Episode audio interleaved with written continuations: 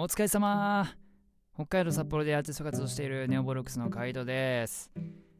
今日は朝にねラジオをいつも撮ってんだけども今日は時間がなくって、えー、この夜に初めて撮っております。なのでお疲れ様。大体まあもう仕事終わってる人多いからね。えー、えー、っと今日は自分的にはねオフ日でした。あのー、朝から今日はずっと休んでた。うん、非常に、えー、今日一日はダラダラと過ごしておりました。何をしたかというと、まあダラダラしてたんだけど えっとね、今日はちょっと可愛い話になるかもしれないけど、ディズニーをずっと見てました 俺ディズニー好きだからね。ディズニー見てましたね、今日は。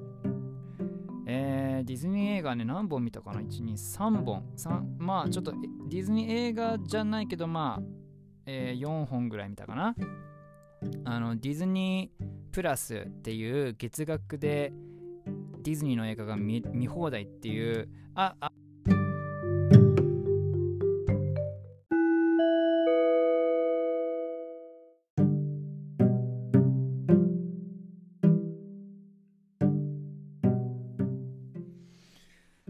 はいすいません、えー、ただいまですねあのキャプテンから、えー、ネオボルクスのサポートギタリストキャプテンから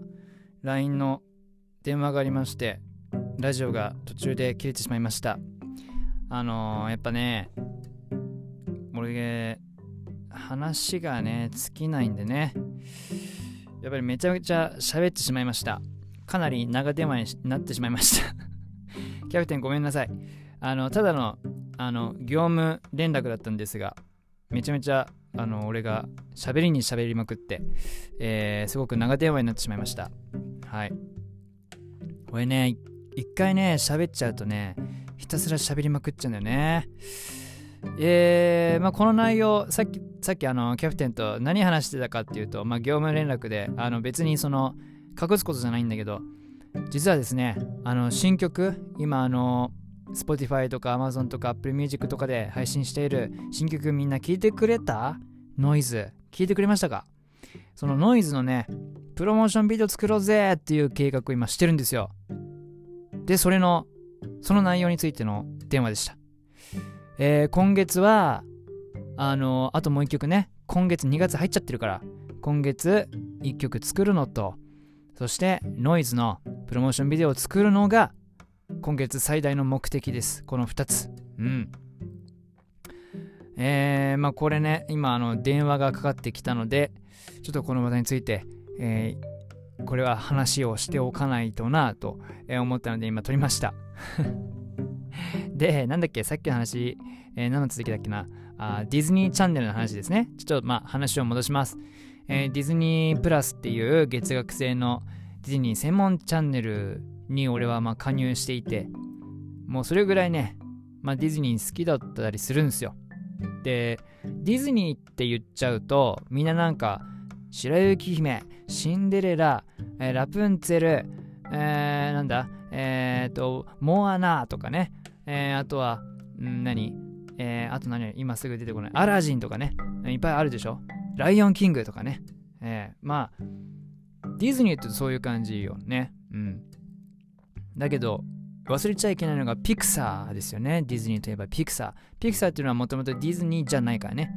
えー、ピクサーという映像制作会社、あの iPhone を世に、えー、売り出したアップルを作ったね、スティーブ・ジョブズが、えー、設立した、えー、ピクサーという、えー、映像 3D アニメーション会社があのディズニーに買収されて、今そのディズニーの中の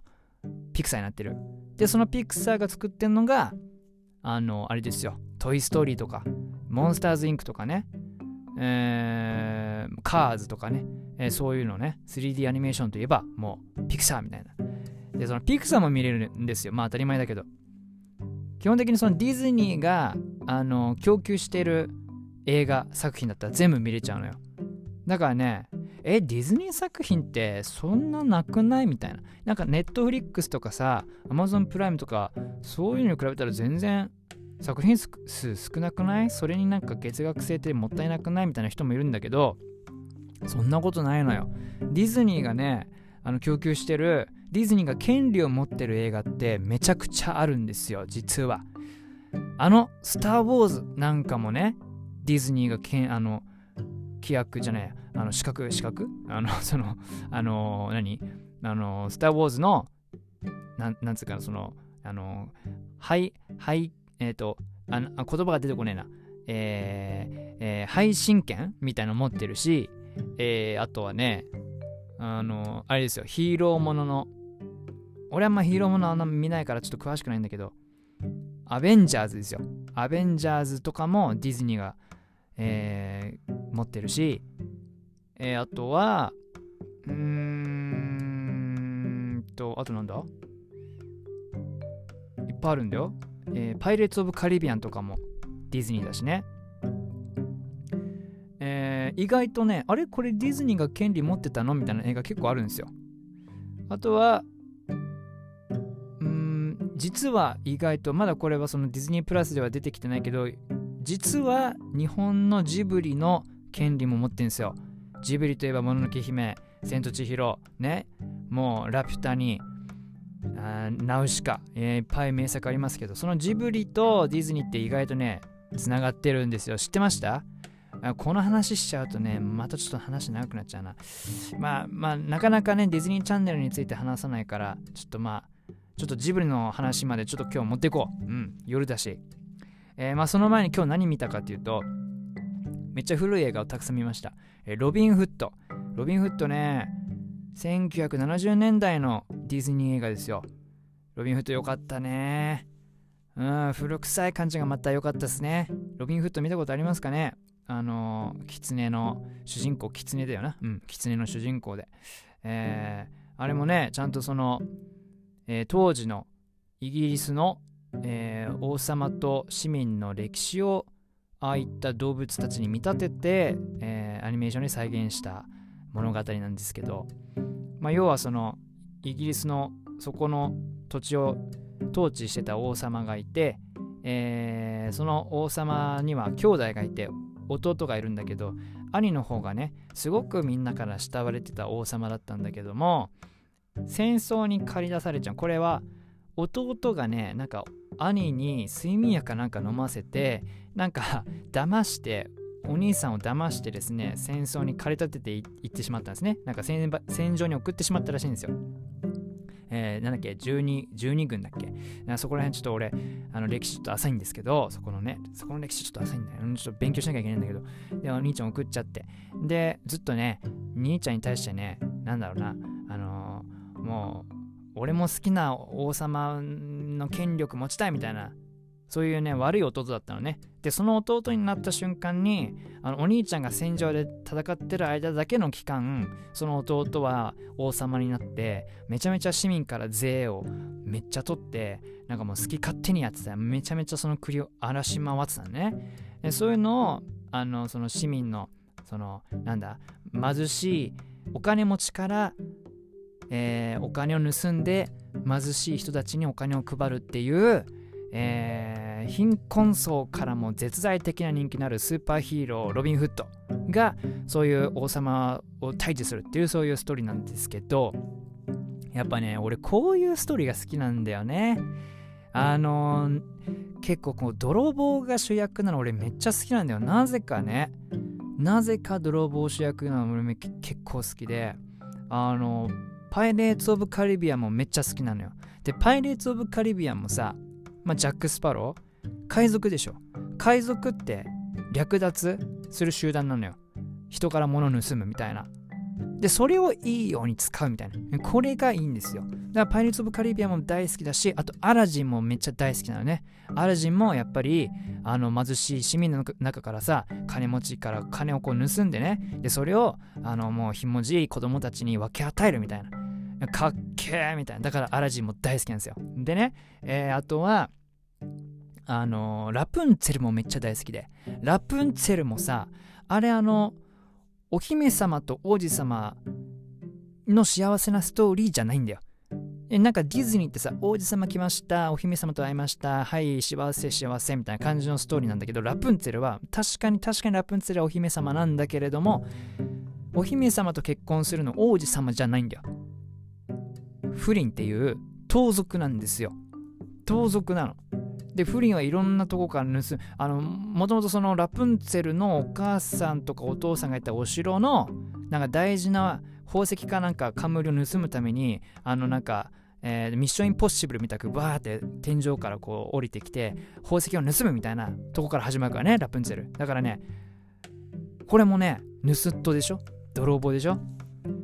だから好きなんですよねなんかね。なんかこう俺が興味引き立てられちゃう。だから俺の好きな好むやつって結構ね泥棒多いんですよ。だからねやっぱ日本で言うとねやっぱねルパン三世なんですよね。ルパン三世もめちゃめちゃ好きですね。結構見ましたね作品、まあ、全作品は見てるあのルパンの映画は全作品は見てないんだけど大体見てる。多分7割ぐらいルパンの映画も結構見てて。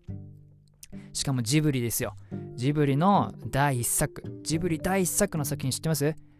名作、ルパン三世カリオストロの城なんですよ。これ意外と知らない人多いんだよな。ルパン三世カリオストロの城と言ったら、これジブリの第1作ですからね。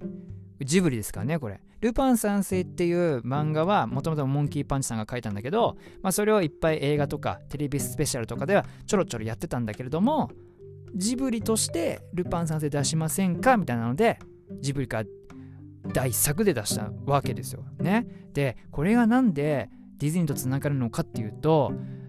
ディズニーがねあのジブリをジブリのことを知ったのが「もののけ姫」かららしいんですよ。でなぜかというとジブリがその世界にジブリの作品を広めようとしたのが「もののけ姫」からなんですよ。そう。ラあのー、ハウルとかハウルじゃねえや、えー、ナウシカとかね。それこそルパン先生カレオストの城、えー、ラピュタ魔女の宅急便。でも魔女の宅急便もねなんか海外にねあのー、配給するためにいろいろ契約結んだらしいんですけども本格的に海外にって言ったのがねもののけ姫からなんだって。ででもねちょこちょこね、やっぱね、宮崎駿っていう男はですね、まあこんななんか男って言っちゃったけど、あの方はですね、神様ですね、本当に。もう宮崎駿さんはですね、あの、ものすごいアニメを作るってことで、海外のアニメーターから結構ね、熱烈なファンが多かったらしいよ。で、そのもののけ姫を、この世界のコンペみたいな、アニメーションコンペみたいにこう作品で出した時に、他のジブリ作品も出した方がいいですよねっていう話になって、でその時にルパン三世カリオストロのお城とかをその世界中のアニメクリエイターの監督たちの中でもこうこういうのもありますよこんな作品もありますよって出したらしいんですよね。でそこにジョン・カーターって人がいてえジョン・カーターって人がこれは素晴らしいみたいな感じでねジブリのこと大ファンになったらしいんですよ。で一番、えー、好きになったのがえっ、とトトロらしいんですけどね。ちょっと待って、ジョン・カーター俺合ってるかな？今、ラジオし、ラジオを撮りながら調べるっていうね。荒技に出てるけど。いや、なんかね、ジョン・カーターって自分で言ってて、なんかジョン、ジョン・カーターだったかな？ちょっと思っちゃった。ジョン・カーターじゃないね。ごめん、間違った。ジョン・カーターは全然違う SF アドベンチャー映画でした。しかも大こけした SF 映画らしい。間違った間違った。えっとね、え全然違うわ。全然違う。うん、間違ってた。これはね、えー、っとですね、えー、っとですね、ジョン・ラセター。ごめん、間違った。ジョン・カーターじゃなくて、ジョン・ラセターっていう監督が、えー、っと、ジブリのことめちゃくちゃ好きになって、もう宮崎駿さんも大好きみたいになったらしいんですよ。で、実際にジョン・ラセターと宮崎さんは本当に家族ぐるみの付き合いになって、もう本当にお父さんみたいな感じでしたったらしいんですね。ジョン・ラセターが。で、そのジョン・ラセターが、なんとピクサー映画の監督なんですよ。あのトイ・ストーリーを指揮したトイ・ストーリーの総合監督なんですよ、ジョン・ラセターが。ものすごいよ。モンスターズ・インクとかね、カーズとかね、出す、えー、素晴らしいアニメーション監督です。えー、そんなアニメーション監督と宮崎駿さんが、えー、そういう親交があったってことで、あのジブリとディズニーってつながってたんだよみたいなでしかもねディズニー作品で初めて 3D アニメーション使った映画そのえっとピクサーではなくってディズニーからのオリジナルとしてえー、映画で出した初めての 3D をこう駆使した、えー、アニメーションっていうのがラプンツェルだったんですよね。まあ、だから俺ラプンツェル注目したっていうのもあったんだけどさらにねびっくりしたのがこのラプンツェルとルパン三世カリオストロの城が実はつながってたっていう話、えー、なんか宮崎駿さんがねこうルパン三世を作ってやってこう制作した映画をジョナスターが見て感銘を受けたらしいんですよ。まあ一番はトトロなんだけど、ルパンさせカリオストロの城からもものすごいインスピアを受けて、で、それを元にラプンツェルを作ったのね。ラプンツェルももともとその、あのー、童話からね、たくさん撮って、で、ストーリー的にはその、ヨーロッパ各地の、えー、その、ラプンツェルの童話から撮って、まあそこは、あの全然カリオストロの城とはまた別なんだけど、まあ、ラプンツェルはラプンツェルのちゃんとした原作があるんだけど一応アニメーションの中にルパン三世カリオストロの城のオマージュをねたくさん使ってんの。どこで使ってるかというとですねえー、ラプンツェルと、あのー、悪いね、えー、なんか奴らが戦うシーンね、フリンと一緒にね、逃げるところでね、あのダムに行くんですね。で、ダムに行って、ダムを崩壊させて、こう水がドッカーンってね、えー、溢れてくるシーンがあるんですけど実はこれルパン三世カリオストロの城の最後のクライマックスシーンでダムが決壊するシーンがあるんですよそれのオマージュでラプンツェルでもそういうアクションを使ってるんですねあと、えー、ラプンツェルに馬のキャラクターがいてえー、っとねマキシマムっていうねキャラクターがいるんだけどこの馬がね、えー、いろいろバトルをするときにお城の屋根をこうブワーって駆け上が駆けまくるシーンがあるんですよ。でこれもルパン三世カリオストロの城有名なシーンでねルパンがこう塔のちょっと離れた塔のところにこう飛び移る時にね、えー、お姫様がいる塔に飛び飛び移るそうそこもそうあちょっと話がごっちゃになっちゃうなまずね、うん、ルパンが屋根から屋根に飛び移るシーンがあるんですよ。これ結構有名なシーンであるんだけど、これをオマージュしたのがそのマキシマムが、えー、お城の屋根でこうわーって駆け回ってるシーンが、このルパンと、えー、のオマージュになってると。で、さらにさらに、ルパンのカリオスの城っていうのは、えー、王女クラリスが塔に閉じ込められてますよね。で、ラプンツェルも塔に閉じ込められてるお姫様なんですよ。まあ、ここを類にしてんだけど、まあ、これがそもそもその宮崎さんもヨーロッパのそのもともとの原作の原作をモチーフにして、えー、塔に、えー、囲まれてるお姫様を舞台にしてカリオスの詩を作ったかもしれないんだけどまあこういうとこが似てるよねってラプンツェルとうん。な感じでたまにねジブリとね、えー、特にジョン・ラセジョン・ラセター監督が作る映像作品にはもうめちゃくちゃ、えー、ジブリの影響を受けてるんだよっていうね、えー、そういうちょっとした小話を今日はしてみました。やべ、熱くなっちゃったな。熱くなっちゃったね。えー、さっきキャプテンと会話したせいでね、結構俺のこうトークモードになっちゃったせいでね、結構喋っちゃいましたけども、それぐらいね、俺ジブリも大好きだし、ディズニーも大好きだし、その 2D のなんか人が、あのー、ペンで描いたアニメーションも大好きだし、もう 3D で、もうデジタルで作ったアニメーションも好きだっていう、うん、どっちも全然楽しめるタイプなので、まあ今回はね、今日はね、特にディズニーの、えー、その昔ながらの鉛筆で、鉛筆っていうか絵の具とかその人間の手で描いたアニメーションを結構ね、今日は見てました。あ、あと伝えてなかったのがあれだ。ロビン・フッドと、えー、あとね、見たのがね、ノートル、ノートルダムの鐘。ノートルダムの鐘も良かったね。ノートルダムの鐘素晴らしいですね。あれは本当に考えらせてくるね。考えらせますね。あれはね。人間の欲ですよ。うん。まあ女性は魔性っていい、ね、魔女とか言われますけれども。まあまあ、うん。そういったね、ちょっとね、こう、悪役なんだけど、まあ確かにこういう感情男って持っちゃうよね、みたいな。うん、そういう醜い顔の人見た時に人ってやっぱり見た目で判断しちゃいがちだよねみたいなそういうのやっぱ思うからさディズニーだからってやっぱ舐めちゃあかんよね。うん。もうディズニーめちゃめちゃ深いですから。ちゃんと読み解いてみるとねわ素晴らしいなって思うからね。あと今日見たのがあなんだっけな。ノートルダムの鐘とロビン・フットとえー、最後に見たのがなんだっけ。3つ見たんだよ。覚えてないのかな俺。なんで覚えてないんだろう。覚えてないってことはそんなにそんなだった？いや3作品とも結構良かったなと思ったんだけどな。えっ、ー、とねえっ、ー、とねこれもまたあの自分の自分の子見て。えっ、ー、とですねロビンフッあビアンカの大冒険ってやつ。これも古い。これもね1970年代のディズニー映画ビアンカの大冒険。これはねちっちゃい時にねなぜかよく見てたんだよね。で改めて今大人になってみるとえこんな物語だったんだっていう再発見できた映画でした。なんであんなちっちゃい時ハマってたくさん見てたんだろう。ハマって見てた割にはあんまりちゃんと物語があこういう感じだったんだっていうね あんまり覚えてなかったんですけど。これはねうーんああでもねこのビアンガの大冒険見てちょっと思ったのがね今だったら多分こういう表現できねえよなっていう表現してたね。あのー、子供の施設が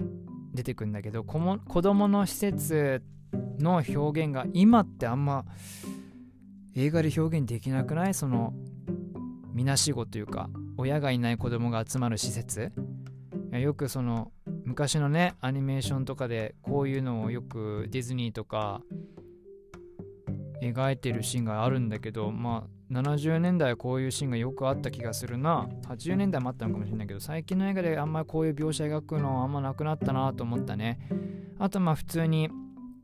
結構ひどい悪役が出てきてね。そのワニに女の子を食わせようとしたりとかね、まあ、別にその残酷なシーンがあるとかそういうわけじゃないんだけどなんだろうなその女の子が逆さづりで縛られてるシーンとか。一応そのシーンではそんなにひどい感じじゃないんだけどあ今これこういう表現で映画したら結構問題になるだろうなみたいな。あと少女が普通にパンツベローンってめくったりね。それなんかエロいとかそういうのじゃなくってね。なんなんつうかな。普通のなんか家族の中にいるちっちゃい子がなんかなんだろうな。パンツをこうパンツ姿のままいるみたいな。全然そんなねエロティックな感じじゃないからエロいって思わないけど今よくわかんない人多いじゃん。そのねなんか幼児に対して虐待するとかさそういうになんかもうなんつうのちっちゃい子をねいろいろこうねえ欲欲のままやっちゃう人いるじゃない。いやまあそういう人がいるからそういう事件も今絶えないしね。なのでうわこういう表現今できねえだろうなみたいな、うん、そういうのがね 垣間見れたというか。うん。だからやっぱこうシリアスな感じに見れたし別にそういうことをね目的にした別にストーリーじゃないんだけど 普通にネズミがね人間のその女の子を助けるために冒険に出る。で冒険に出る中でラブストーリーがありみたいな、うん、そういうアドベンチャー系の映画だったんですけどね。うん、ちょっとまあストーリーは普通に面白かったけれどもそれそれ以上にあの表現描写がああ今じゃちょっとこれクライアントに引っかかんじゃねえみたいなそういうのちょっとね思ったかな。あとはねディズニー映画ってあのナショナルジオグラフィックってわかる？ナショナルジオグラフィックスっていうあの基本的に自然を描くドキュメンタリー映画っていうのかな？そういうシリーズがあって、えー、そのナショナルジオグラフィックスの権利もディズニーが持っててなのでそのディズニープラスではそのナショナルジオグラフィックスのそのドキュメンタリー映画とかもたくさんあるんだけど今日はねまあさっきあのパイレーツ・オブ・カリビアの話したんだけど結構俺海賊大好きなのね。なのでそのドキュメンタリーでやってたえー、カリブ海に沈む海賊都市の謎っていうあの研究者たちのドキュメンタリーを見ましたね。なんかポートロイヤルっていうね海賊の街があるんですよ。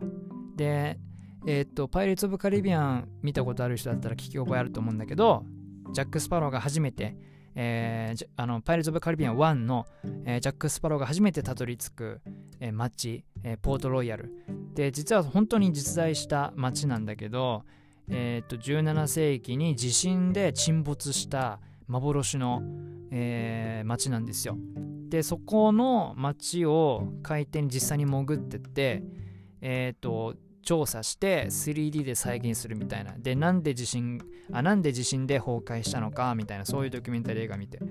すっげえ勉強になりました。はい。またこの海賊の話ね、長くなっちゃうから、また今度次回にしたいと思うんですけども、という感じで、えー、今日もすいません、長々と喋っちゃいました。あの、結構時間がなくなっちゃうラジオ、結構時間が長くなってしまったラジオなので、この週末時間がある時に、えー、聞いてみてください。ということで、ここまでね、長々と喋っちゃいましたが、聞いてくれてありがとうございました。